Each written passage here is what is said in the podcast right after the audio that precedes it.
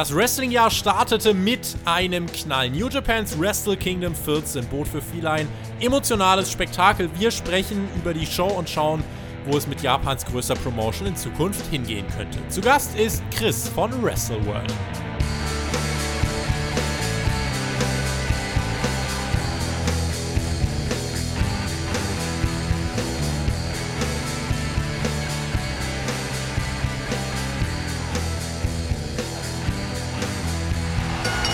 74.149. Das ist die Zahl aller Live-Zuschauer vor Ort aus den letzten Tagen New Japan Pro Wrestling. Drei Events präsentierte Japans größte Wrestling-Promotion zu Beginn des Jahres. Zweimal Wrestle Kingdom, einmal den Dash zum Neujahr. Über all das wollen wir heute so gut es geht sprechen. Das wird jetzt keine Match-by-Match-Review, wie ihr sie vielleicht sonst kennt. Dafür reicht die Zeit einfach nicht, aber wir schauen auf die großen Entwicklungen und beantworten natürlich auch wieder eure Fragen. New Japan ist ja jetzt auch nicht jedermanns Sache, umso mehr war es mir für heute ein Bedürfnis sicherzustellen, dass jemand an meiner Seite ist, der ja doch schon ganz genau weiß, worüber er da redet. Er ist New Japan Pro Wrestling Experte, reviewt selbst auf seinem Kanal Wrestle World und heute ist er hier. Chris, ich freue mich. Hallo Tobi und ich grüße natürlich auch alle Zuhörer. Ja, ich würde auch direkt mal ansprechen, dass wir uns schon etwas länger kennen und uns auch privat sehr gut verstehen. Deswegen ist es mir auf jeden Fall eine Ehre, mal hier dabei zu sein und äh, generell das Format ist sehr cool. Und ich sag mal so, es waren bisher auch prominentere Namen in der Wrestling-Landschaft am Start. Deswegen freue ich mich auch heute mal über New Japan Pro Wrestling mit dir sprechen zu können. Du kannst dann heute mit äh, Qualität und Fachexpertise überzeugen. Wir versuchen das jetzt mal so zu halten, dass quasi auch aber Japan-Einsteiger hier irgendwie ein bisschen mit Fuß halten können. Äh, wir werden die meiste Zeit jetzt über Wrestle Kingdom reden, aber ich möchte aber trotzdem mit einem WWE-Thema einsteigen. Also alle, die bis jetzt noch nicht abgeschaltet haben und äh, gedacht haben, es geht um WWE, ja, doch geht es. Zumindest jetzt mal kurz am Anfang. Denn Brock Lesnar, der wird beim Royal Rumble als Nummer 1 in den Ring steigen. Trotz der Tatsache, dass er bereits WWE-Champion ist. Der Rumble wird kein Titelmatch sein, aber das war jetzt letzten Endes die große Ankündigung von Paul Heyman und Brock Lesnar bei Raw. Die Nummer 1 im Rumble heißt Lesnar. Viele haben gedacht, es kommt jetzt ein Challenger für den Rumble für Lesnar. Aber jetzt hat man sich entschieden für ein etwas anderes Szenario. Kurze Einschätzung von dir dazu.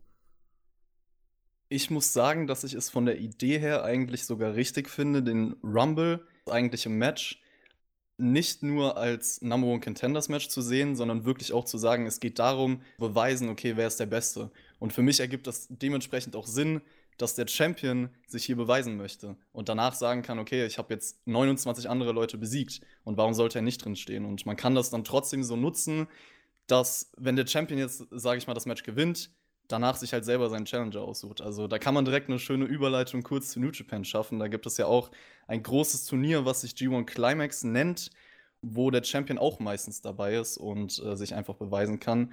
Und deswegen finde ich das persönlich von der Idee her gar nicht mal schlecht. Mir wird man jetzt vermutlich wieder was unterstellen. Für mich ist diese Ankündigung so ein leises Eingeständnis, dass man vielleicht auch einfach wirklich keinen glaubhaften Gegner aufgebaut hat für Brock Lesnar. Wie wahrscheinlich ist es denn, dass Lesnar 60 Minuten überhaupt im Ring steht und gewinnt? Weil ich halte es eher für realistisch, dass er vielleicht zwei Minuten im Ring steht und dann überraschend eliminiert wird. Und da müsste man dann die Frage aufwerfen, wer wird ihn denn eliminieren? Das Internet spuckt da ganz tolle bunte Namen aus. Matt Riddle, Roman Reigns, Kofi Kingston, Kane Velasquez. Was davon hältst du für ein realistisches Szenario? Also erstmal, wenn du ansprichst und sagst, er steht wahrscheinlich zwei Minuten nur im Ring, würde zu ihm passen. Das kann man schon mal erwähnen. Ich kann mir aber vorstellen, dass man es halt so gestaltet, äh, dass er, sage ich mal, am Anfang schon eine zerstörerische Phase bekommt und man es clever dann so macht, ihn irgendwie rauszuschreiben, aber nicht zu eliminieren, dass er dann am Ende trotzdem noch drin steht. Also ich kann mir wirklich vorstellen, dass Lesnar unter den letzten zwei steht und so man halt das WrestleMania-Match für ihn aufbaut. Also dementsprechend dann halt wirklich eine Eliminierung. Die Frage, wer würde das sein? Ich muss ganz ehrlich gestehen, spontan würde ich auf Kane Velasquez tippen, einfach weil ich nicht glaube, dass die Story mit diesem einen Match beendet wurde und die WWE da wahrscheinlich größeres Geld noch mit sieht. Wir sind gespannt, in welche Richtung sich das entwickelt. Ich glaube, wenn Lesnar wirklich 50 Minuten beim Rumble im Ring steht, dann äh, haben wir für dieses Jahrzehnt eigentlich auch schon alles gesehen. Damit kommen wir aber jetzt auch zu Wrestle Kingdom 14. Tokyo Dome, eine der historischsten Eventstätten Japans. Wrestle Kingdom ist ja eigentlich das Pendant zu WrestleMania ein Stück weit, aber alles ist dann doch irgendwie ein bisschen anders. Wer New Japan zum ersten Mal schaut, der wird sich immer etwas über die äh, andere Präsentation, das Publikum und eine, äh, einige andere Dinge wundern, denke ich mal. Ich nehme New Japan immer als Produkt für die anspruchsvollen Wrestling-Feinschmecker wahr, weil dort einfach auch mehr über, über Geduld, Weitsicht und einfach diesen, dieses Motto Quali Qualität statt Quantität ähm, funktioniert.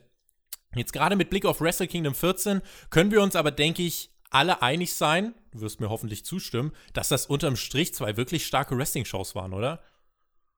Auf jeden Fall. Also für mich war das ein sehr, sehr spaßiges Wochenende, du hast es schon erwähnt. Man wurde einfach für viele Dinge belohnt, die länger aufgebaut wurden. Und ich glaube, dass man für diese Shows auch einfach eine große Aufmerksamkeitsspanne braucht, die vielleicht auch nicht jeder nutzen möchte. Also ich glaube, dass man bei anderen Promotions wie der WWE halt auch lieber abschalten kann und sich bei New Japan halt wirklich auf die Details auch fokussieren muss und durch die Emotionen, die in Matches auch erzählt werden, einfach gefesselt werden kann. Aber es ist, du hast es schon gesagt, schon ansprechender. Das, da würde ich dir zustimmen. Und ja, für mich waren die zwei Shows mal wieder das perfekte Beispiel, mit was New Japan auf jeden Fall glänzen kann. Also ein Gesamtpaket aus unfassbaren Matches und ähm, Storytelling-Details, Payoffs der gesamten Atmosphäre mit der Crowd. Und da hat schon sehr, sehr vieles gestimmt für mich. Ich muss sagen, ich fand Tag 1 unterm Strich noch ein kleines bisschen besser als Tag 2. Das ist Meckern jetzt auf ganz, ganz hohem Niveau. Also wir reden da wirklich über zwei exzellente Shows. Tag 1 hat mir, glaube ich, vom, vom Pacing letzten Endes mehr gefallen, weil die, weil die Top-Matches wahrscheinlich mich einfach insgesamt noch mal ein bisschen mehr abgeholt haben, als es äh, dann vielleicht an Tag 2 der Fall war. Da kann natürlich jetzt auch eine Rolle spielen, dass ich ähm, vielleicht eben jetzt noch nicht sieben Jahre dabei bin und diesen riesigen, riesigen Payoff im äh, Main Event von Tag 2 so extrem gefeiert habe wie vielleicht manch andere. Ähm, wie, wie würdest du es einschätzen? Waren beide Tage bei dir exakt auf einem gleich hohen Niveau oder würdest du vielleicht auch sagen, einer der beiden Tage war besser, schlechter? Tag 1 war für mich auf jeden Fall auch besser. War einfach noch eine rundere Show. Ich würde auch sagen, dass die zwei Top-Matches, auf die wir gleich auch eingehen werden, nochmal sich abheben von, ich sag mal, dem zweitbesten Match von Tag 2. Deswegen hebt sich die Show auch insgesamt ab. Was ich aber sagen würde, ich weiß nicht, ob du mir dazu stimmst, aber Tag 2 hatte von der Undercard für mich sogar ein besseres Pacing. Also es gab bei Tag 1, glaube ich, eine Phase, wo auch Leute, die New Japan nicht verfolgen, ein bisschen abschalten müssen, weil da einfach nicht so relevantere Matches in der Undercard stattgefunden haben. Also da würde ich schon sagen, Tag 2 hat sich irgendwo noch wichtiger angefühlt, aber rein von der Qualität würde ich auch sagen, Tag 1 war auf jeden Fall die bessere Show. Die größte Story natürlich der Double Title Win von Tetsuya Naito. Seven Years in the Making. Zunächst äh, konnte er sich in Night 1 gegen Jay White durchsetzen und krönte sich zum Intercontinental Champion. In Night 2 stand er dann im Main Event gegen Katsushika Okada, der sich am Vortag gegen Kota Ibushi durchgesetzt hat. Machen wir es Schritt für Schritt. Naito gegen Jay White. 34 Minuten gegen das Match an Tag 1. An Jay White scheiden sich ja generell die Geister. Die einen finden ihn langweilig, andere halten ihn für einen großartigen Heel. Ich glaube, ich finde mich in der Mitte wieder. Er ist irgendwie zu beständig, als dass er wirklich schlecht ist aber sein Stil spricht mich einfach letzten Endes, glaube ich, nicht an, weil es immer einen Einfluss auf die Dynamik äh, seiner Matches hat in einem negativen Sinne. Es geht dann auch für Tag 2, reden wir dann äh, nachher drüber. Ähm, Naito gewann an Tag 1, 34 Minuten habe ich gesagt. Ähm, diverse Nearfalls, äh, es gab dann kurz vor dem Ende eine Kontersequenz, bei der Naito letztlich äh, auch aus einem gekonterten äh, Destino einen Brainbuster gemacht hat und letzten Endes brachte den Destino final ins Ziel, holte sich den Sieg. Wie hast du das Match gesehen? Und äh, ja, Jay White, ähm, er ist es jetzt nicht geworden mit dem Double Champ. Ist wahrscheinlich auch gut so. Also, das Match war für mich eigentlich ein typisches Beispiel für Jay White Night Matches in New Japan. Ist halt so, dass New Japan häufig die, die letzten Minuten sehr als Höhepunkt in einem Match darstellt. Und es baut sich eigentlich alles auf die Dramatik der letzten Minuten auf. Und bei Jay White ist es halt meistens absichtlich so, dass man genau diese Energie, die man immer wieder versucht aufzubauen, dann komplett stoppt. Und das hat man in dem Naito-Match nicht gesehen, aber in dem Ibushi-Match. Also ich würde die Matches auf jeden Fall nicht miteinander vergleichen. Im Naito-Match war es so, dass eigentlich drei Viertel des Matches eine sehr, sehr langsame, methodische Phase herrschte und die Schlusssequenz dann auf jeden Fall nochmal abging. Aber das Problem war für mich dann halt im Endeffekt, dass du es nicht geschafft hast, die, die Fans irgendwie zu investieren, nicht geschafft hast, da viel, viel hin und her Sachen einzubauen, etc. Und ähm, ja, ich würde trotzdem sagen, dass mir das Match gegen Naito auf jeden Fall besser gefallen hat, weil es auch einfach nicht so overbooked war wie das Match gegen Ibushi, wo wir gleich drauf zurückkommen. Und Jay White generell, um über seine Rolle zu sprechen, man kann objektiv sagen, er ist auf jeden Fall ein Mann, der, glaube ich, seine Rolle genauso ausführt, wie er das auch soll. Vor also allem jetzt mit Bart. Ja, das stimmt, das stimmt. Es passt eigentlich zum typischen WWE-Heel, das muss man sagen. Also ich glaube, das ist die Art von Heel, die oft im amerikanischen Wrestling eingesetzt wird. Er ist eigentlich genau dafür da, um den Fans das wegzunehmen, was sie sehen wollen und vieles unfair zu gestalten. Und natürlich zieht das viel Heat. Also, das ist ein Fakt. Er kriegt Reaktionen. Ich glaube, dass auch viele genau das mögen. Einfach ein Mann, der ihnen ja das wegnimmt, was sie sehen wollen. Aber für mich persönlich ist das ein bisschen kontraproduktiv. Also, wenn ich einfach weiß, okay, er, er bringt Sachen rein, die ich nicht in einem Wrestling-Match sehen will und er nimmt davon viel weg und einfach weiß, er nervt mich, dann finde ich es schwierig, das zu rechtfertigen mit lauten Buhrufen. Weil für mich gibt es verschiedene Arten von Heel Heat. Also, du kannst es aus verschiedenen Sichtweisen betrachten und dir die Frage stellen, was soll Wrestling für dich erreichen? Aber ja, wenn ich mir denke, ich bin doch genervt davon, warum soll das dann gut sein? Du sollst nicht abschalten. Also der Heel soll dich trotzdem dazu bewegen, dass du einschaltest. Mein bestes Beispiel bei Heels ist eigentlich äh, nahezu immer Tommaso Ciampa. Du hast ja. immer für ihn ja. eingeschaltet äh, in der Fehde gegen Johnny Gargano äh, und musstest die Matches sehen, weil du sehen wolltest, wie wird dieser Typ ähm, vermöbelt. Und es war keiner, bei dem du sagst, oh nee, nicht der schon wieder. Äh, das ist vielleicht das. Ich würde gar nicht sagen, dass das bei Jay White so richtig zutrifft. Also ein Stück weit schon, aber ich finde, gerade in diesen Endsequenzen sieht man ja doch, dass er gerade auch mit dem richtigen Gegenstück ja auch wirklich in der Lage ist, äh, gut im Ring was auf die Matte zu bringen. Aber sein Charakter ist eben darauf ausgelegt, dass eben immer wenn Dynamik im Match aufkommt, ist es seine Aufgabe, die sofort wieder zu killen. Und äh, bleiben wir doch direkt ja. bei dem Thema und kommen zu dem Match an Tag 2. Man muss es trennen. Ich finde, äh, das hast du gerade gesagt, man muss es trennen. Ich finde, was halt an Tag 2 noch auffälliger war, äh, das habe ich mir auch notiert. Es gab in diesem Match gegen Ibushi kaum Sequenzen mit mehr als einem Move, weil dazwischen immer eine Pause war. Und äh, 25 Minuten hat das Ganze äh, gedauert. Es gab auch da äh, im Match zwischen Jay White und Ibushi an Tag 2 viele Eingriffe wieder von Ghetto, ähm, der ja wirklich äh, auch einiges gemacht hat. Ein Chairshot, Schlag mit einem Schlagring, äh, Brainbuster und Blade Runner dann auch letzten Endes zum Sieg für Jay White. Der Gewinner des Matches, das war ja in dem Fall Jay White, bekommt ja dann noch einen Title-Shot.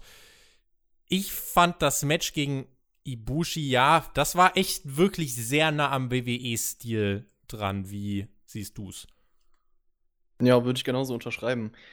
Weil das für mich, ich habe es eben schon angesprochen, einfach nur Overbooking war. Und all die Sachen, die du auch genannt hast, Jay White, nimmt die Energie und den Fluss aus einem Match. Und das war halt hier in Perfektion umgesetzt im negativen Sinne. Deswegen hat mir das Match leider überhaupt nicht gefallen, weil ich einfach nur noch genervt war im Endeffekt. Und ja, ähm, wie gesagt, das Match gegen Naito war halt genau andersrum. Deswegen hat mir das ein bisschen besser gefallen, weil der Höhepunkt halt einfach besser umgesetzt war für mich persönlich.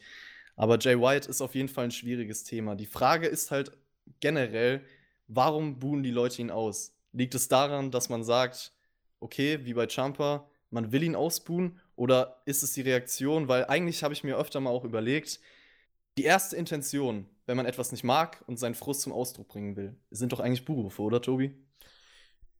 Oder Desinteresse. Ich gehe vielleicht genau. gar nicht hin.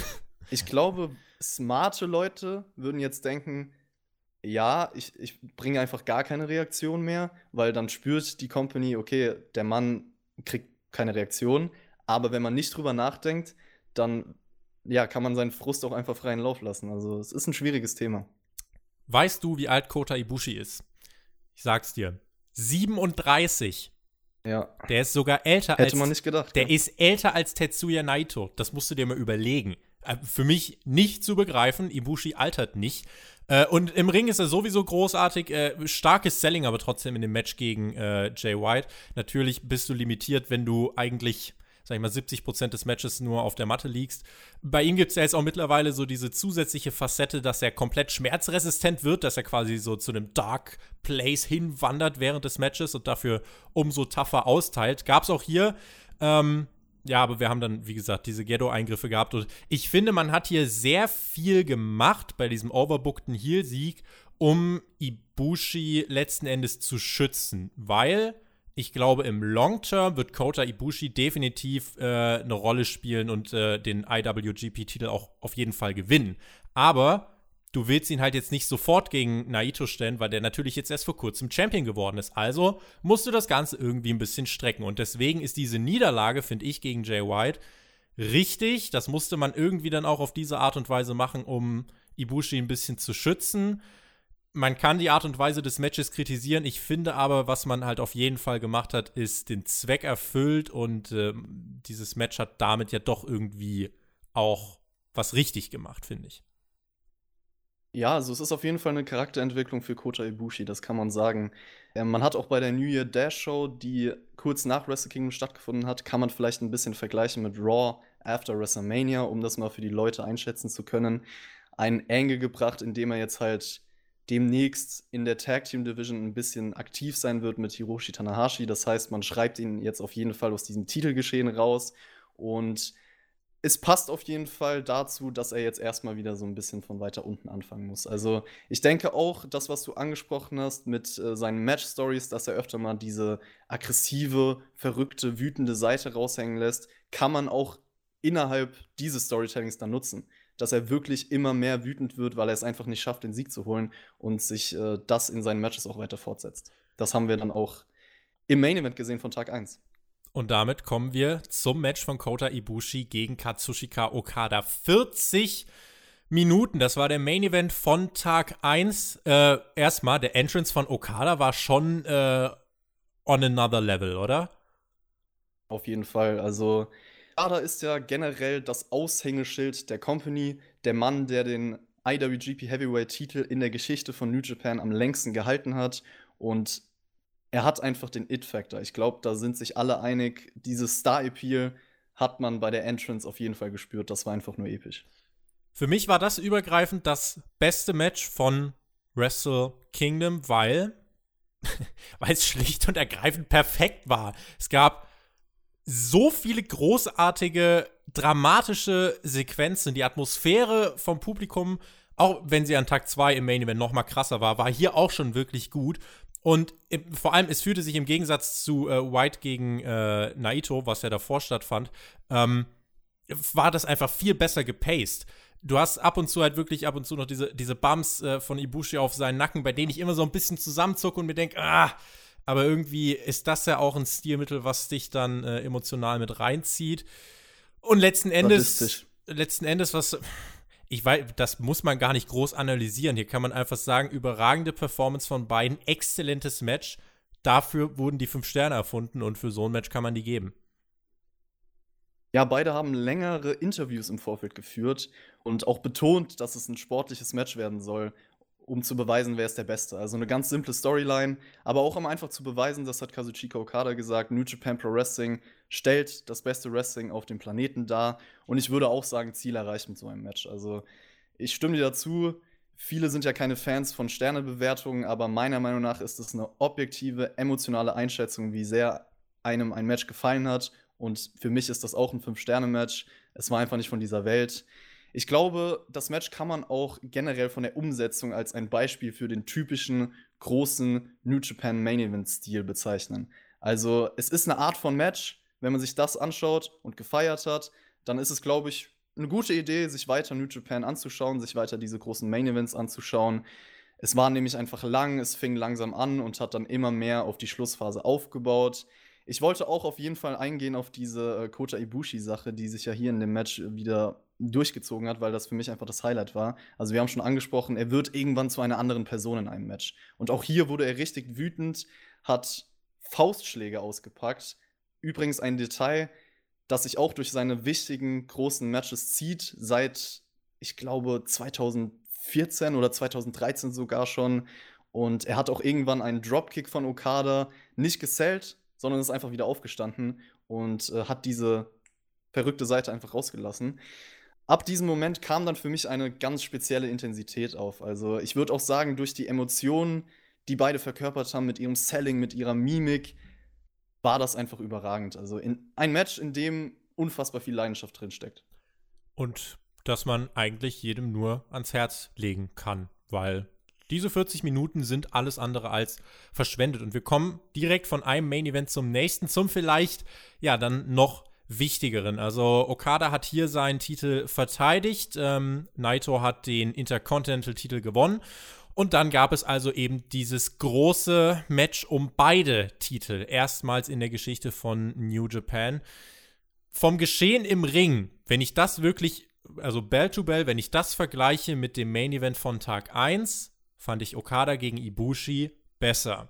Okada gegen Naito lebte vor allem vom Publikum, was bärenstark war. Und die haben das Match tatsächlich, das ist genau so ein Paradebeispiel, wie ein Publikum ein Match halt auf eine andere Stufe heben kann. Zahlreiche Nearfalls, es gab mehrfach den Rainmaker, wir sahen den Destino, sahen dann auch die Stardust Press, du wirst uns gleich äh, sagen, was es damit auf sich hat. Es gab den finalen Destino und nach einer sieben Jahren, äh, sieben Jahre langen äh, Geschichte, das kann man denke ich so sagen, gab es endlich diesen richtig, richtig großen, epischen Sieg für Tetsuya Naito am Ende von Tag 2 hat er sich dann erfolgreich zum Double Champion gekrönt. Und das Schöne ist ja, um als äh, nicht Underdog, aber zumindest als dieser, äh, der sich noch nicht durchsetzen konnte, in dieses Match zu gehen, musst du im Voraus gar nicht alles verlieren. Also um so eine Story aufzubauen, musste Naito jetzt nicht sieben Jahre lang verlieren. Er hat einfach die großen Matches nicht gewonnen und war trotzdem ein Star. Aber hier hat man es jetzt eben wirklich geschafft, dass er diesen ganz, ganz, ganz großen Moment ähm, dass sich das immer wieder verschoben hat, dass er immer wieder kurz davor gescheitert ist. Jetzt hat er es endlich geschafft und äh, wie würde Jonathan jetzt sagen, alles ist kulminiert. Furchtbares Wort. Und ja, das war dann das Ende von Wrestle Kingdom. Wir reden gleich noch über das, was danach passiert ist, aber erstmal, Naito ist jetzt äh, an seinem Ziel angekommen und trägt doppeltes Gold. Ja, also für mich hat sich alles um dieses Match einfach angefühlt wie das größte New Japan Match der jüngsten Vergangenheit. Also du hast die Story ein bisschen zusammengefasst. Die zieht sich seit sieben Jahren und Naito muss ein bisschen ausschweifen, um, glaube ich, die Faszination der ganzen Sache zu erklären. Also Naito war, Naito war auf jeden Fall damals ein anderer Charakter. Er war eigentlich eher so dieser typische liebe, bunte Face, der sich ganz normal für Wrestle Kingdom im Jahr 2014 sein World Title Match verdient hat. Und dann war es so, dass eine Fanumfrage gestartet wurde, was denn jetzt der Main Event sein soll. Und äh, durch diese Fanumfrage war dann nicht das Heavyweight-Title gegen Okada äh, der Main Event, sondern Nakamura gegen Tanahashi um den IC-Title. Also Nakamura wird ja bestimmt auch vielen ein Begriff sein, der ist aktuell bei der WWE am Start. Und äh, darauf kam Naito natürlich nicht klar. Und generell kam er auch einfach mit seinem Charakter nicht mehr bei den Fans an, bis es dann dementsprechend im Jahr 2015 vor allem zu dieser Einstellungsänderung kam. Also es entstand der Charakter El Ingor Bernable, den er jetzt repräsentiert. Und sein Ziel war es natürlich seitdem, den verdienten WrestleMania, äh, nicht WrestleMania, oh Gott, Wrestle Kingdom Main Event zu bekommen. Vielleicht irgendwann auch ist sein Ziel WrestleMania Main Event, man weiß es ja nicht. Schauen wir nicht in die Köpfe von den Leuten. Bitte nicht. Äh, auf jeden Fall hat er diesen Main Event dann sogar bekommen. Auch gegen Okada vor genau zwei Jahren. Und es war trotzdem nicht der Moment auf der größten Bühne für ihn. Also es hat ihn nicht komplett zementiert, weil er das Match einfach nicht gewonnen hat, auch wenn er vorher im Jahr 2016 schon kurz IWGP Heavyweight Champion war. Aber man wartet seitdem einfach auf die Erfüllung der Storyline und die Erfüllung dieser Charakterentwicklung, die hier dann endlich den großen Payoff bekommen sollte. Und du hast von Anfang an gespürt, die Fans im Dome wollten unbedingt den Sieg für Naito und unbedingt den Payoff der jahrelangen Storyline und ich finde, vor allem hat sich das organisch angefühlt, weil man es so dargestellt hat, dass Naito halt der Underdog in diesem Match ist. Also, das ist, denke ich mal, jedem aufgefallen, der das geschaut hat. Okada hat irgendwann gedacht, okay, ist mir egal, ich werde jetzt alles dafür tun, ihn unten zu halten. Hat zum Beispiel mit ganz simplen Aktionen sein Bein genommen, ist heftig auf die Matte geworfen, dreimal hintereinander und damit einfach unfassbar viel Heat gezogen.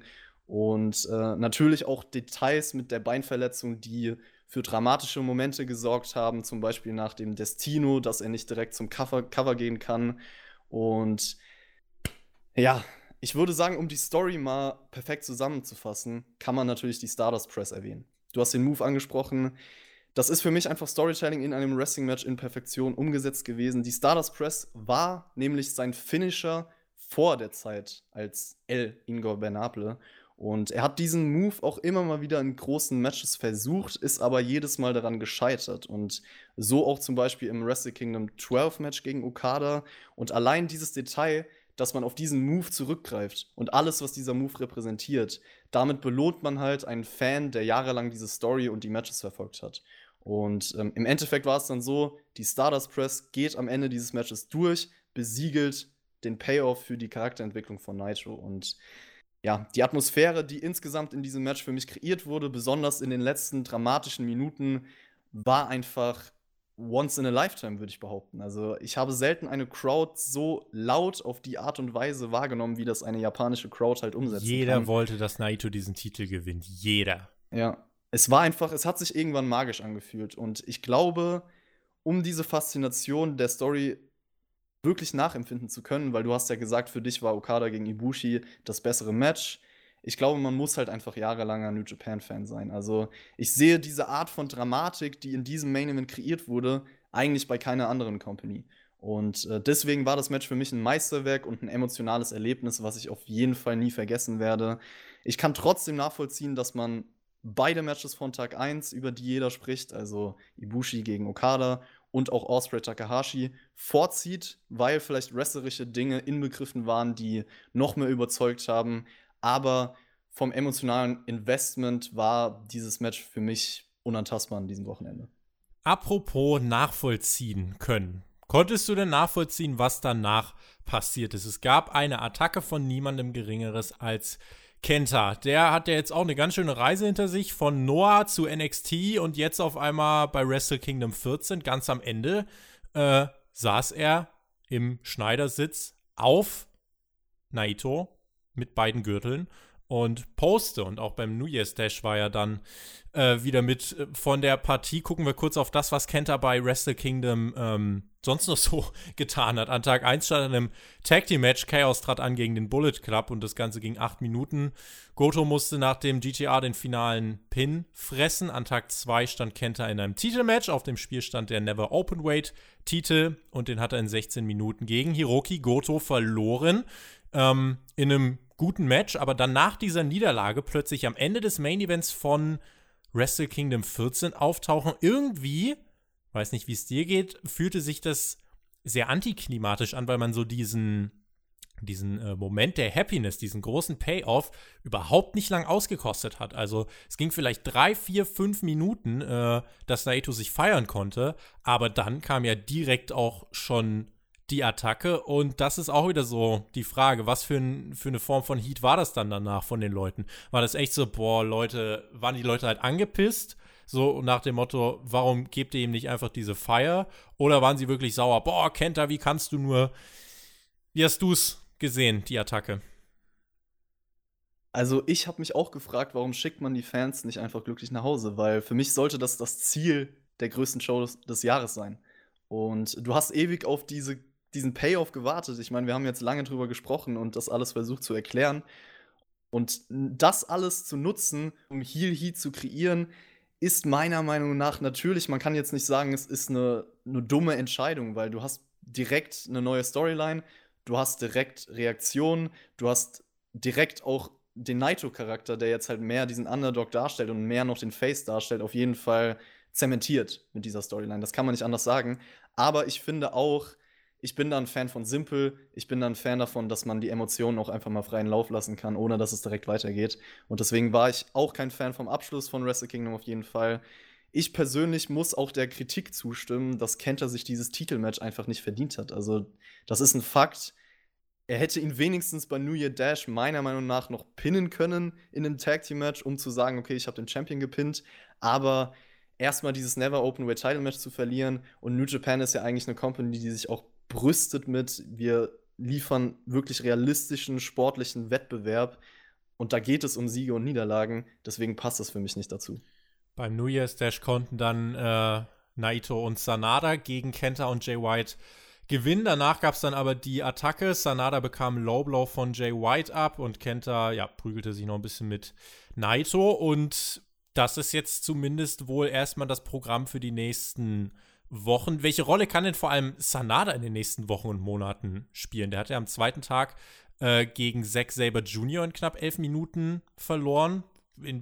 oder wie siehst du ihn jetzt in dieser Konstellation?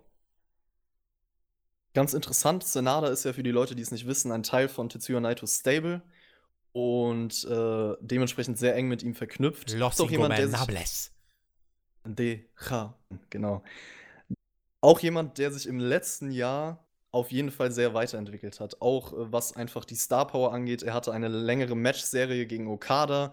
Die Matches hat er zwar alle verloren, aber ist dadurch auch bei den Fans auf jeden Fall noch mal mehr in Erinnerung geblieben und ein, ein Mann, der over ist, ein Mann, in dem man Zukunft sieht und ich denke auf jeden Fall auch ein Favorit für die nächsten größeren Turniere. Also es steht jetzt bald der New Japan Cup bevor.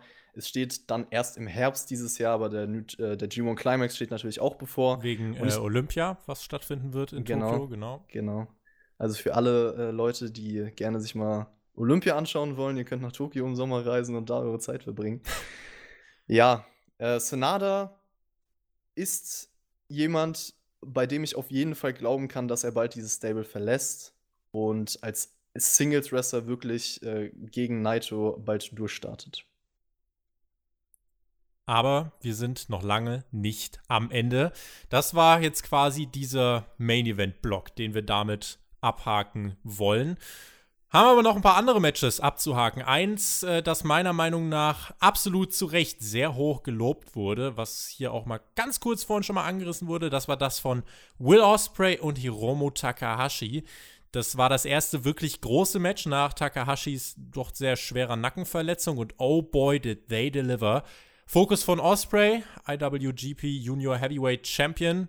Der Titel stand, by the way, auch auf dem Spiel. Will Osprey äh, zeigte zu Beginn eher seine arrogante Ader und nahm den Nacken von Takahashi ins Visier. Alle mussten irgendwie mit jedem Bump auch so ein bisschen mitleiden und man hat gehofft, dass da auch bitte nichts schief geht. Ergibt natürlich Sinn, den Nacken da als Körperteil in der Matchstory einzubauen, aber vielleicht tut man der Gesundheit von Takahashi vielleicht einen Gefallen, indem man seinen Nacken vielleicht auch versucht, etwas zu schonen. Sei es drum, der Spot, den alle mittlerweile wohl gesehen haben, der Sasuke Special von Osprey, gekontert in einen German, den steht Osprey, rennt auf Takahashi zu, der will ein Belly-to-Belly -Belly zeigen, Osprey hechtet zwischen dem ersten und, zwei, äh, ersten und zweiten Seil in den Ring und bringt dann den Sasuke Special durch und das ist eine Aktion, die, wie ich finde, symbolisch für dieses Match. Hast du schon steht. mal so eine athletische Leistung gesehen? Das äh, Will Osprey ist auch von einem anderen Stern, was die Athletik angeht. Also, äh, das, nee, habe ich noch nicht gesehen. Eigentlich auch, kann man wohl sagen, die Aktion von Wrestle Kingdom 14. Happy End für Takahashi, der nach 25 Minuten den Sieg holt.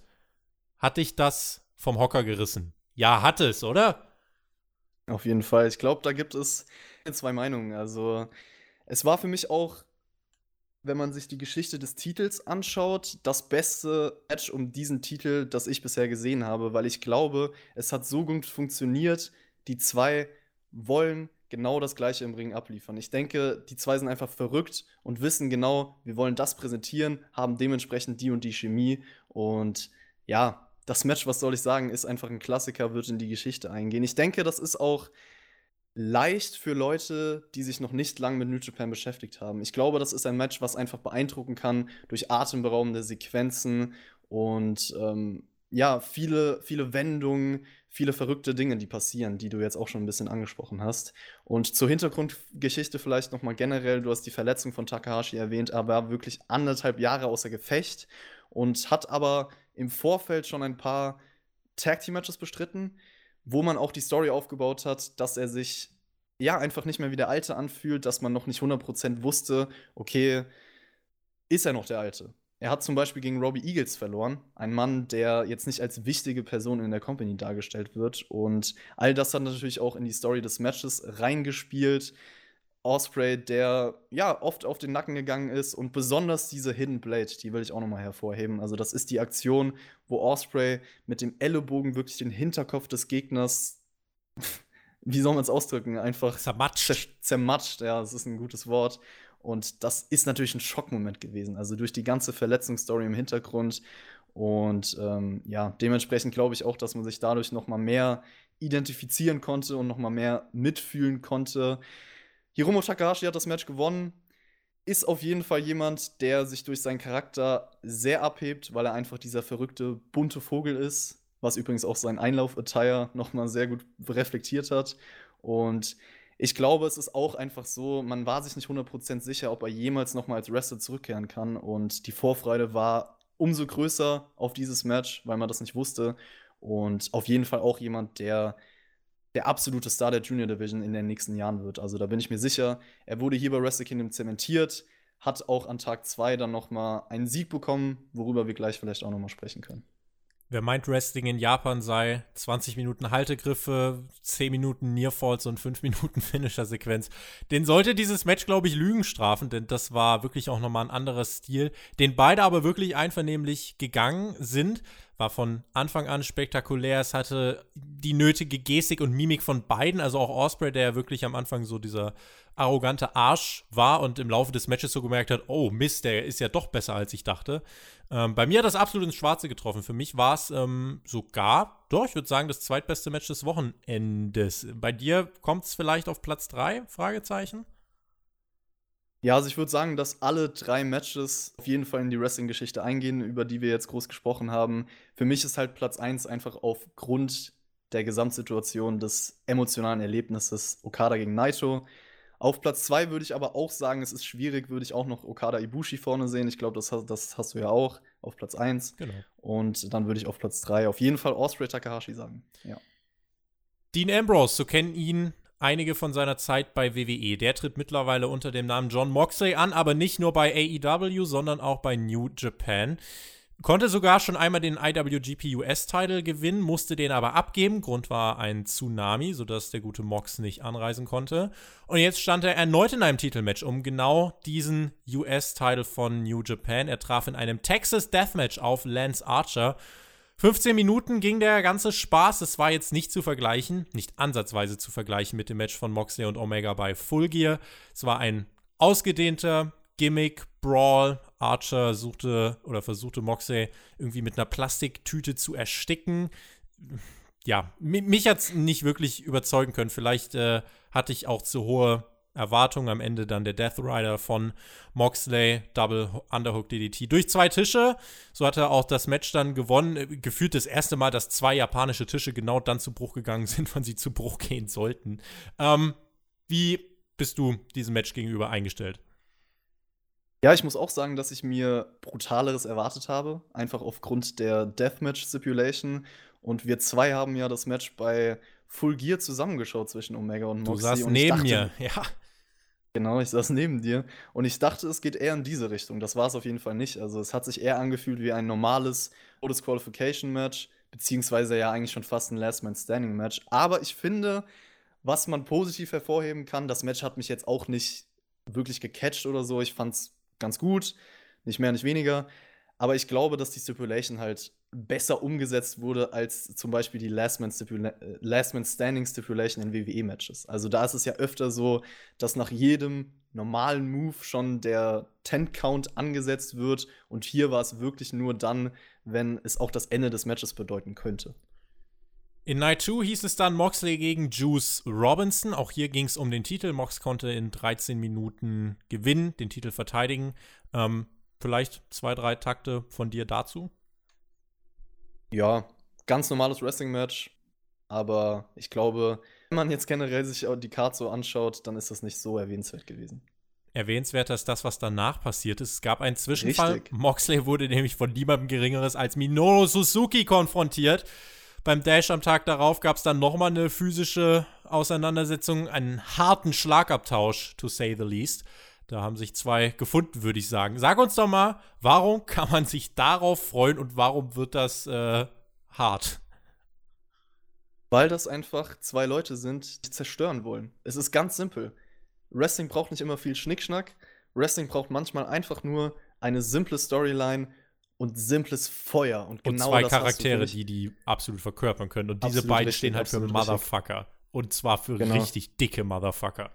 Ja, ich glaube, bei Suzuki, wer da nicht mal vor ihm steht und dann sagt, ich habe Angst vor ihm, der lügt auf jeden Fall.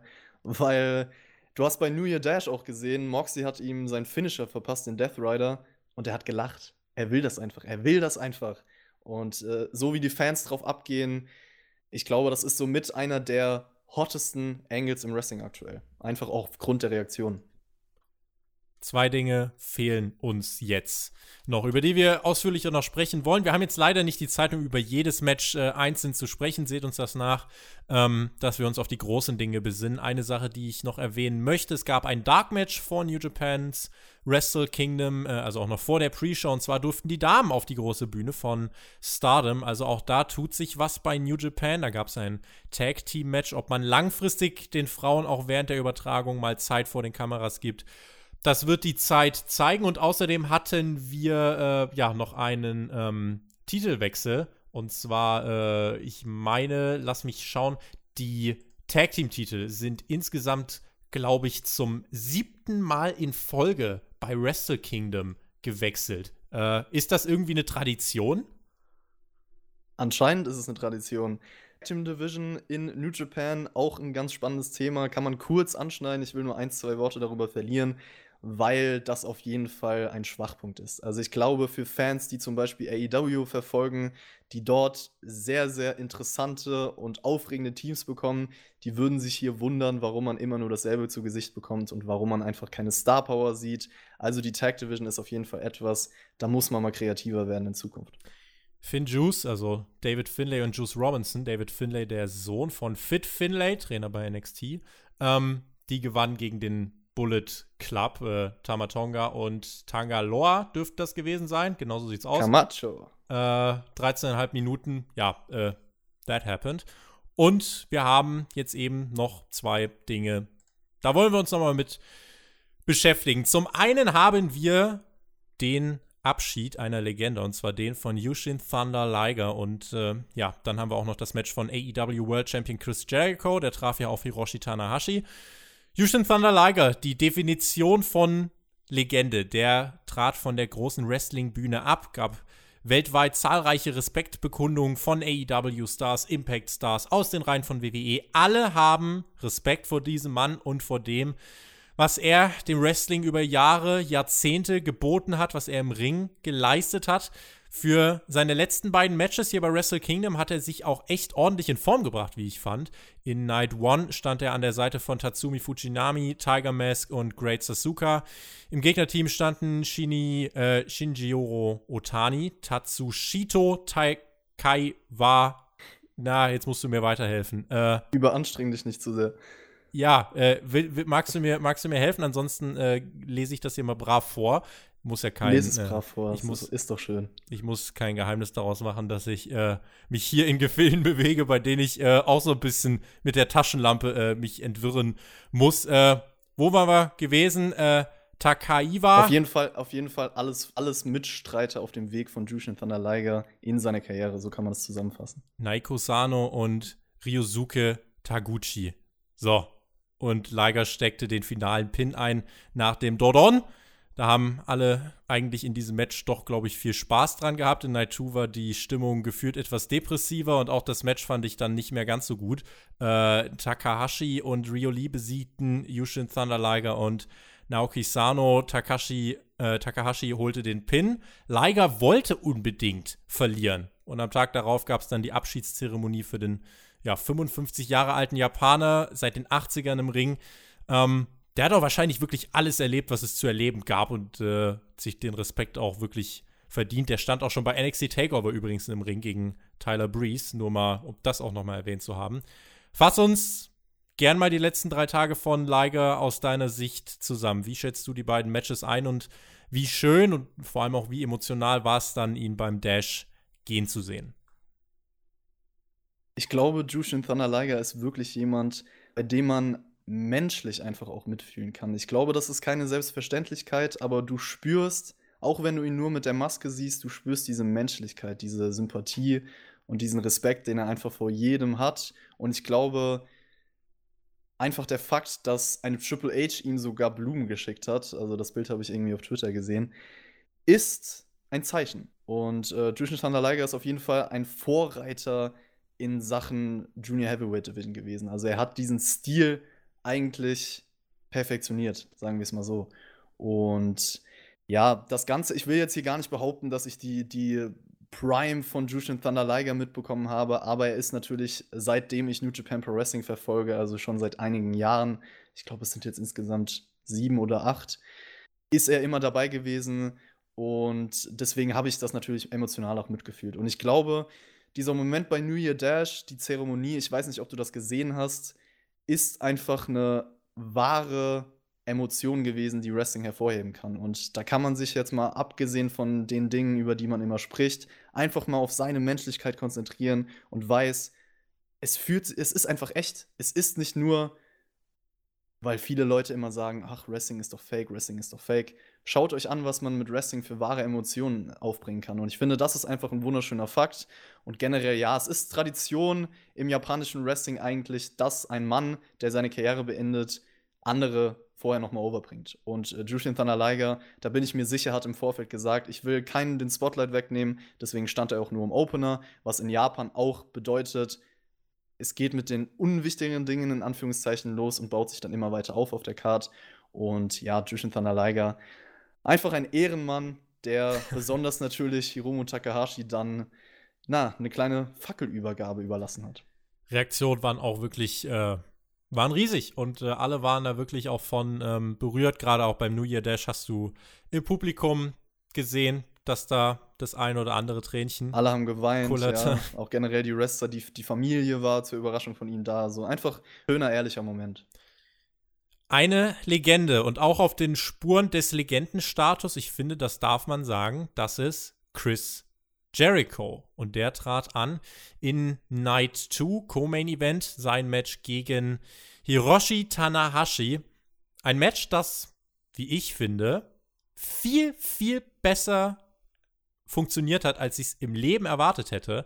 Beiden hatte, äh, beiden, die beiden hatten sehr viel Spaß im Ring. Jericho ist furchtbar im Luftgitarre spielen, obwohl er in der Band ist.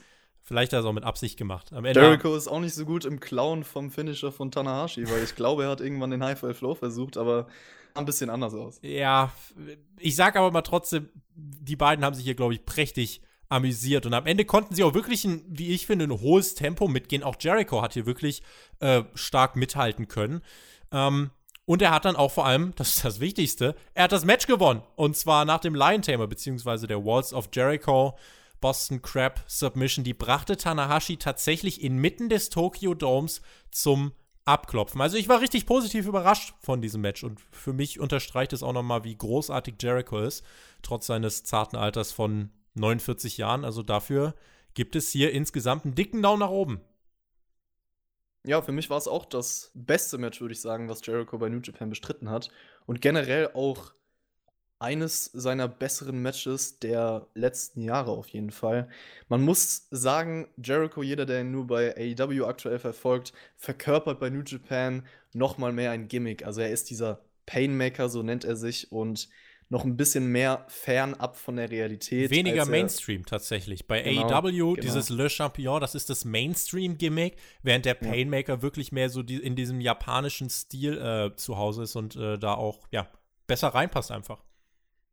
Ja, und Tanahashi hat ihn letztes Jahr bei einer größeren Show namens Dominion attackiert, nach Jerichos Match gegen Okada. Das heißt, dieses Match schwebt jetzt auch schon länger in der Luft, wurde dann angekündigt Ende letzten Jahres und es lebt natürlich einfach von diesen zwei großen Namen. Also Tanahashi ist viele Jahre lang das Aushängeschild von New Japan gewesen, ist es eigentlich auch immer noch, auch wenn er jetzt nicht der aktuelle große Star ist, aber man weiß einfach, die Legende um Tanahashi lebt und Ja, das Match, würde ich dir zustimmen, war einfach sehr clever strukturiert. Zwei absolute Vollprofis, die sehr, sehr viel mit Psychologie gearbeitet haben, die Sachen vom Gegner geklaut haben, die ja auch mit Submission Moves, mit simplen Dingen einfach für viel Spannung gesorgt haben. Die mit dem Publikum also, interagiert haben. Auf jeden Fall. Und auf jeden Fall auch ein Match, würde ich sagen, was so bei AEW oder der WWE auch hätte stattfinden können für mich.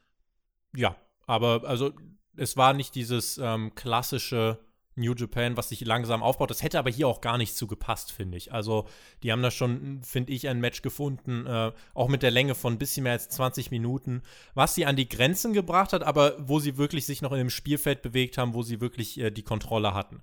Also, sie haben sich da nicht irgendwie auf ein Terrain begeben, wo sie, äh, ja, möglicherweise irgendwann von der Klippe stürzen. Insofern hat das hier, finde ich, gut funktioniert. Und was über diesem Match schwebte, war natürlich die Stipulation rund um den AEW-Titel. Der wurde ja von Chris Jericho auch mit zum Ring getragen, wurde präsentiert, er wurde auch von den Kommentatoren erwähnt. Rocky Romero auf Seiten von New Japan und Tony Khan auf Seiten von AEW, die haben im Vorfeld dieses Matches bei Wrestle Kingdom nach einer Stipulation gesucht, um dieses Match irgendwie spannender zu machen. Und natürlich rankten sich sofort die Gerüchte im Netz um eine Kooperation äh, zwischen New Japan und AEW äh, hoch und höher. Es war aber zu keinem Zeitpunkt tatsächlich angedacht, dass Tanahashi irgendwann mal um den AEW-Titel antritt und eine Kooperation soll noch immer in weiter Ferne liegen. Leider, wie ich finde. Auf jeden Fall leider. Ich denke aber, es ist nur eine Frage der Zeit, da bin ich ehrlich. Also, Schauen wir uns doch mal an, wie. Ich habe die Show zwar nicht mit englischen Kommentatoren verfolgt, weil ich einfach traditionell japanisch wahrscheinlich immer schauen werde, wenn ich mir New Japan Pro Wrestling anschaue. Aber die Kommentatoren haben, glaube ich, oft, das habe ich zumindest so gelesen, AEW in den Mund genommen, den Namen. Allein, dass Jericho mit dem Titel auch rauskam. Und ja, diese ganzen Erwähnungen, ich denke, es ist nur eine Frage der Zeit, bis da zumindest eine kleine Kooperation stattfindet. Also die Erlaubnis, dass Talente auch mal bei der anderen Company auftreten dürfen und trotzdem natürlich keine Beeinflussung jetzt in dem Sinne der Her Herangehensweise jeweilig von den Companies. Ich würde sagen, New Japan würde natürlich vor allem finanziell vielleicht auch profitieren, weil sie aus dem US-Publikum einfach neue Leute catchen könnten. Und für AEW wäre es trotzdem auch eine Chance, einzigartige Performer zu integrieren. Siehst du das ähnlich? Ich stimme dir zu. Und äh, Mafahuga hat uns gefragt, äh, ob wir denken, dass eine Kooperation zwischen AEW und New Japan äh, AEW weiterhelfen würde. Ich glaube, da geht es halt vor allem um das Wie. Also natürlich wird er jetzt nicht jede Woche äh, Okada bei Dynamite auftreten, das wäre Quatsch. Äh, aber der große Benefit wäre, dass du einfach Pay-per-view-Cards, und das wären ja nur vier Stück im Jahr, dass du die so massiv aufwerten kannst, indem du äh, da einfach diese Topstars von New Japan mit dabei hast. Also insofern kann AEW profitieren. Der Profit auf Seiten von New Japan liegt dann darin, beziehungsweise der Benefit liegt darin, dass sie beim US-Publikum, auch beim Mainstream, mehr und mehr Boden gut machen. Sie haben jetzt in, ähm, haben ja ein großes, ambitioniertes Projekt und wollen äh, New Japan US an den Start bringen, haben aber jetzt ja erstmal den TV-Deal verwehrt bekommen, mehr oder weniger. Und da gibt es auch nicht so wirklich TV-Stationen, die sich dafür interessieren. Die Shows werden dann nur auf äh, New Japan World, also auf dem Network, online ausgestrahlt also das ist alles so ein bisschen ein Stolperstart und äh, ich finde, diese Kooperation mit AEW wäre ein Weg, um ja, sich einfach bekannter zu machen. Das Problem ist ganz einfach, dass da massive Egos irgendwie im Weg zu stehen scheinen und äh, dass man da einfach, ja, sich teilweise auf beiden Seiten zu eitel ist, das nicht machen möchte. Aber gut, wenn man vielleicht langfristig irgendwann zur Besinnung kommt. Auch Chris Jericho, der hat sich ja auf der Pressekonferenz dafür ausgesprochen, der meinte, ich bin in diesem Business nicht seit 29 Jahren, um zu sagen, dass die Kooperation Quatsch wäre. Wir könnten richtig viel Geld damit machen. Und ähm, recht hat der Mann. Also allein Omega wieder bei New Japan im Ring zu sehen, wäre ja auch ein großer, ein Big Deal auf jeden Fall. Also möglich ist es, ja, aber die Zeit, ja, ist nicht absehbar. Ich glaube, das kann noch äh, ziemlich lang dauern, ne? Also Omega bei New Japan, damit könnte man auch einiges Großes aufbauen in Sachen Storylines. Auf jeden Fall. Und ich meine, dass ich die Matches von Omega von New Japan vermisse, das sollte, denke ich mal, außer Frage stehen. Ich denke auch generell, dass das AEW-Publikum, also zumindest viele auch mit New Japan vertraut sind. Ich weiß nicht, ob du mir da zustimmst, aber ich glaube, dass man es schon vielleicht unterschätzt. Ähm, natürlich ist New Japan nicht ansatzweise so bekannt wie eine Promotion wie AEW, aber ich glaube trotzdem, die Spalte von Fans, da gibt es Leute, die dann noch mal mehr sich freuen würden, wenn sie auch New Japan Stars bei AEW zu Gesicht bekommen. Deswegen sollte man da schon dran denken. Es kann AEW auch ein bisschen was bringen und es sorgt auf jeden Fall für viele, viele frische Matchpaarungen.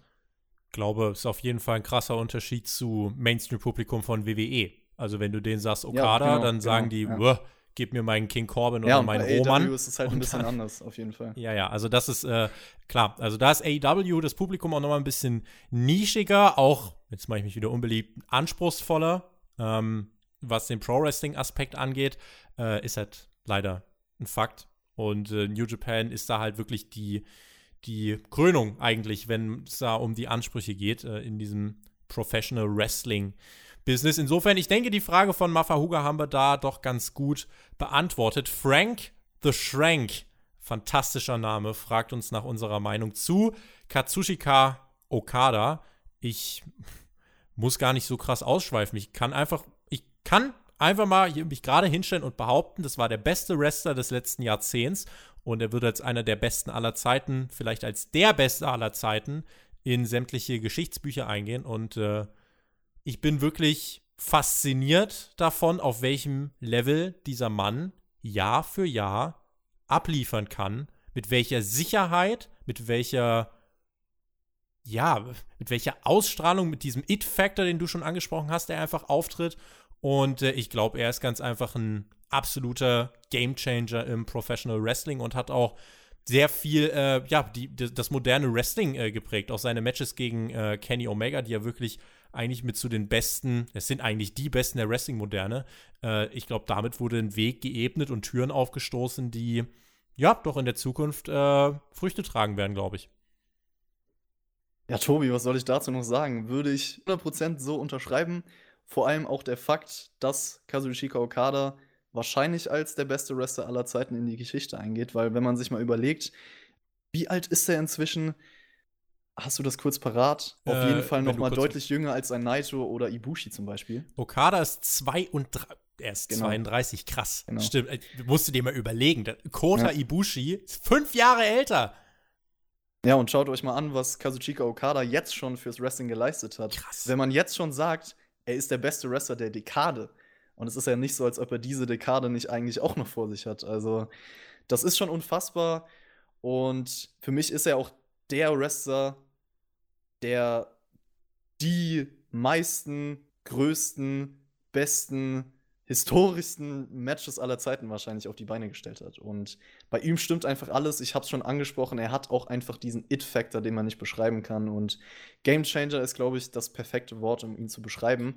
Aber ich glaube, ich weiß nicht, ob es der gleiche war, der über Okada eine kleine Kritik geäußert hat, über die Matches von ihm und gesagt hat, also in den Kommentaren jetzt, dass er es nicht immer sehen möchte, dass seine Matches so lang gehen oder dass dieselben Moves halt durchgespült werden. Ich weiß nicht, wie du das siehst. Siehst du das ähnlich oder kannst du dich da nicht nachempfinden? Da werden wir gleich bei der nächsten Frage drauf zu sprechen kommen. Ich muss nur gerade was anders einwerfen. Äh, Martin Hoffmann, Redakteur bei Sport 1, war auch schon hier bei Hauptkampf. Äh, der hat äh, am 7. Januar äh, also heute zum Aufnahmetag, äh, ihr hört es einen Tag später, ähm, hat er äh, ja bei Sport 1 einen Artikel verfasst im Big Picture Katsushika Okada mit der netten Überschrift Japan-Genie toppt alle WWE-Stars.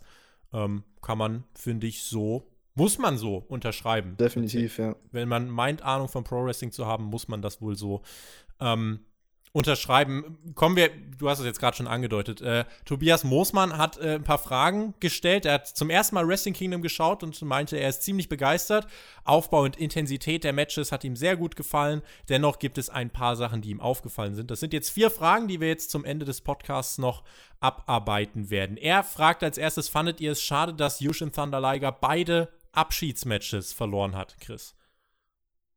Habe ich ja kurz schon mal drüber gesprochen muss sagen, das passt einfach zu seinem menschlichen Charakter und da muss man sich einfach mal in die reale Lage hineinversetzen und sehen, er beendet jetzt seine Karriere, er möchte, dass andere davon profitieren. Und klar hätte man sagen können, ein Ryusuke Taguchi hat den Sieg nicht gebraucht, weil der Mann ist auch schon ein bisschen älter und wird nicht mehr so lange machen. Aber ich glaube, dass es einfach in der Natur des Menschen liegt und äh, deswegen, deswegen hatte ich überhaupt kein Problem damit und verstehe einfach die Kultur, die damit zusammenhängt.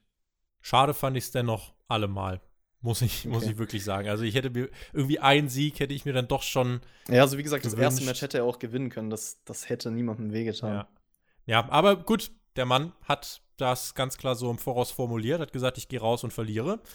Und äh, gehört irgendwie dann auch zum guten Legendenton. Die zweite Frage, findet ihr, dass der Pile Driver zu oft benutzt wird? Das ist ja jetzt im Endeffekt das, was du auch gerade schon so angedeutet hast.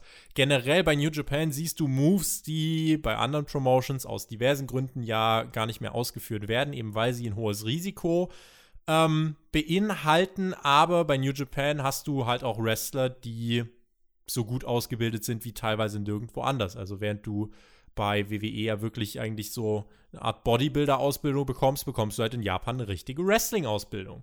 Und äh, das macht sich bemerkbar dadurch, dass sie eben in der Lage sind, solche Moves sehr sicher durchzuführen. Ähm, und das ist halt, das macht New Japan aus. Werden sie zu oft benutzt? Also, ich sag mal so, sie verlieren ihren Impact noch nicht. Man muss halt ein bisschen aufpassen. Du wirst natürlich irgendwann den Effekt spüren, wenn, äh, keine Ahnung, vier Piledriver in einem Match äh, zu sehen sind und äh, auch nach dem vierten immer noch ein Kickout kommt, dann hast du natürlich den Move ein Stück weit gekillt. Ich finde aber, man dosiert es noch gut. Es gab ja auch schon, oder es gibt ja immer mal wieder auch die Kritik an Okadas Rainmaker, dass er den ähm, als Finisher ja schon totgeritten hat, noch und nöcher. Ich finde, es richtet sich immer nach der Dramatik im Match und man kann das dann wahrscheinlich nicht pauschal verteufeln. Ja. Ich verstehe die Kritik, aber habe es jetzt noch nicht so empfunden bei New Japan, dass man irgendwelche Moves da schon erfolgreich äh, gekillt hat. Also ein Piledriver hat auch dort immer noch, auch allein dadurch, wie er aussieht, äh, bei mir einen ziemlich großen Impact. Ja, das ist halt genau die Sache. Man könnte jetzt natürlich behaupten, ja, ja, ich freue mich ja gar nicht mehr, wenn der Move kommt oder ich finde es gar nicht mehr so besonders, aber das ist es halt bei mir zumindest nicht ich kann die Kritik auch nachvollziehen, weil ich auch glaube, wenn man sich nicht 100% darauf einlassen möchte und seine hundertprozentige Aufmerksamkeitsspanne für Matches verwenden möchte, dann ist man einfach, dann fühlt man nicht so mit und dementsprechend achtet man auf die Dinge anders. Aber bei mir ist es halt so, dadurch, dass du halt diese gewisse Intensität in den Matches spürst, dadurch spüre ich diesen Realismus und genau das brauche ich im Wrestling. Deswegen bin ich Befürworter davon, einfach solche besonderen Dinge zu sehen. Und ich finde auch nicht, dass man das übertreibt. Also New Japan ist ja zum Beispiel eine Company, die Finisher eigentlich auch sehr schützt. Also Wrestle Kingdom sind Ausnahmen, wo man auch mal Finisher-Kickouts verwendet als, als Stilmittel. Aber ich meine, der Stormbreaker von, äh, von Osprey zum Beispiel wurde in dem Match gegen Takahashi nicht verwendet und ist ein Move. Ich glaube, da ist noch niemand rausgekommen bisher. Und das zeigt ja auch, die Finisher werden zum Beispiel geschützt. Jericho hat seinen Judas-Effekt beispielsweise auch nur einmal, der hat ihn gar nicht erst ins Ziel gebracht, beispielsweise. Ja. Ja.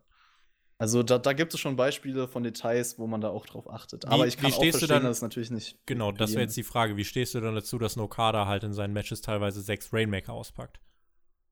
Ja, ist eine andere Art von Finisher, würde ich sagen. Also Shinsuke Nakamura hat damals auch den äh, Bomaye oder wie er jetzt heißt, Kinshasa in verschiedenen Variationen öfter gezeigt. Und ich glaube, wenn du es den Fans klar machst, dass dieser Move verschiedenen Impact haben kann, was es beim Rainmaker nun mal ist, dann funktioniert das auch. Also du weißt einfach, okay, es gibt verschiedene Varianten des Rainmakers und je nachdem, wie die durchgehen, ist es halt nicht die hundertprozentige Instanz, der hundertprozentige Impact.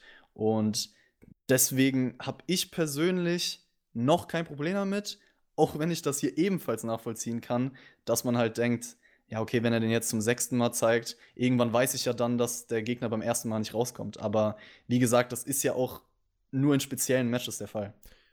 Dazu kommt, also wenn so ein Match 30 Minuten dauert, dann ist es rein von der Match-Psychologie ja nachvollziehbar, dass mein Arm dann nicht mehr die Kraft hat, die er vielleicht nach 10 Minuten hätte. Oder 15. Ja, und ich glaube, man muss halt auch irgendwann, man muss sich ja irgendwann versuchen, ich will jetzt nicht sagen zu überbieten, aber wenn jetzt zum Beispiel in einem Match gegen Naito der erste Rainmaker durchgeht und das Match vorbei ist, dann beschwert sich jeder, das kann doch jetzt nicht sein, so, es hätte noch weitergehen müssen. Es muss noch eine gewisse Dramatik aufkommen. Und ich glaube, dann ist es schon wichtig, dass da dann auch ein Nearfall noch passiert ist.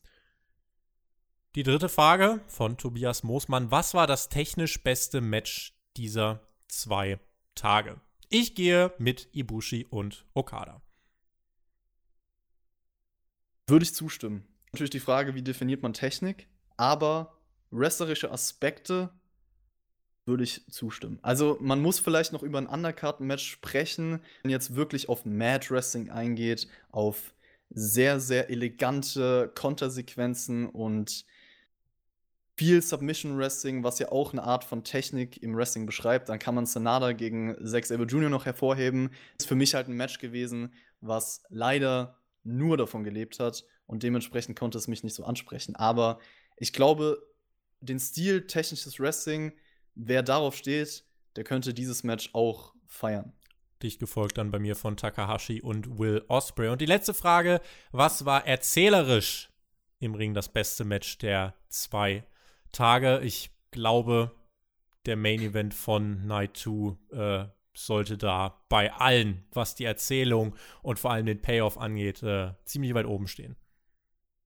Ja, einfach unfassbare Storyline-Details. Ich hoffe, das konnte ich gut erklären für die Leute, die es vorher vielleicht nicht nachvollziehen konnten. Wir haben ja länger drüber gesprochen. Aber man muss auch sagen, bei Ibushi Okada und auch Osprey Takahashi, ich denke, das sollte nicht untergehen. Man sollte über diese Matches jetzt nicht denken, ah ja, es ist nur grau, krasse Aktion, spektakulär, sondern da steckt viel, viel mehr dahinter. Das ist ganz wichtig. Damit machen wir den Haken an diese Ausgabe von Hauptkampf. Wir haben gar nicht so krass überzogen, wie ich dachte. Also ich wusste, dass das lang wird, aber das haben wir doch, wie ich finde, in einer sehr kompakten und doch auch ja. anspruchsvollen Form verpacken können. Vielen ich hätte, Dank. Ich hätte natürlich ich hätte natürlich auch noch sehr ausschweifen können, aber ich habe extra versucht, wirklich nur das Wichtigste reinzunehmen und ich hoffe, dass auch Leute, die jetzt nicht so affin mit New Japan Pro Wrestling sind, hier mehr nachvollziehen konnten. Wo findet man deine ausführliche Review zu New Japan Wrestle Kingdom? Genau, 14? stimmt. Du hast es ja schon erwähnt. Du hast es ja schon erwähnt. Wrestle World heißt der Kanal. Da habe ich auch zusammen mit jemandem lange über die Matches gesprochen, auch noch detailreicher. Also wer sich wirklich dafür interessiert und nochmal genau nachempfinden möchte, wie sehr mir die Matches gefallen haben, etc., der kann da gerne einschalten. Das also eure Anlaufstelle. In diesem Sinne, bedanke ich mich bei allen Zuhörern. Ich bedanke mich bei dir für deine Expertise. Ich habe mir gerade noch mal die Namen von diesem Yushin Thunder Liger 8-Man Tag Team Match durchgelesen. Holla die Waldfee. Äh, ich werde sie nicht nochmal aussprechen, aber es sind alles ganz großartige Wrestler. Damit vielen lieben Dank fürs Zuhören. Danke an dich. Wir hören uns dann, ja, wenn ihr mich hören wollt, äh, bei der Review von AEW Dynamite. Ansonsten in dieser Woche natürlich auch dann wieder die SmackDown Review zurückgekehrt aus der Winterpause und ja, ansonsten nächste Woche bei Hauptkampf, selbe Stelle, selbe Welle, wisst ihr Bescheid. Für diese Woche sage ich aber auf Wiedersehen, genießt Wrestling, macht's gut, auf Wiedersehen. Chris hat das Schlusswort. Tschüss! Ja, Leute, ich kann mich auch nur nochmal bedanken. Es hat mir sehr, sehr viel Spaß gemacht, Tobi. Und ich bin mal gespannt, wie das aufgenommen wird, weil New Japan Pro Wrestling, da sind wir uns einig, ist nicht für jeden. Ich hoffe, es war mal was Interessantes und nebenbei unterstützt den Spotlight Podcast. Ich denke, das ist für jeden schön, wenn man über die Leidenschaft Wrestling sprechen kann, wenn man zuhören kann und ja, ist auf jeden Fall eine sehr coole Sache. Es hat mich sehr gefreut, es war mir eine Ehre, hier dabei zu sein. Ich wünsche euch allen wunderschöne Tage. Ich hoffe, ihr habt äh, ja, die Ziele, die ihr vielleicht euch für 2020 gestellt habt, noch voll im Fokus und so beenden wir das ganze Ding. Tschüssi!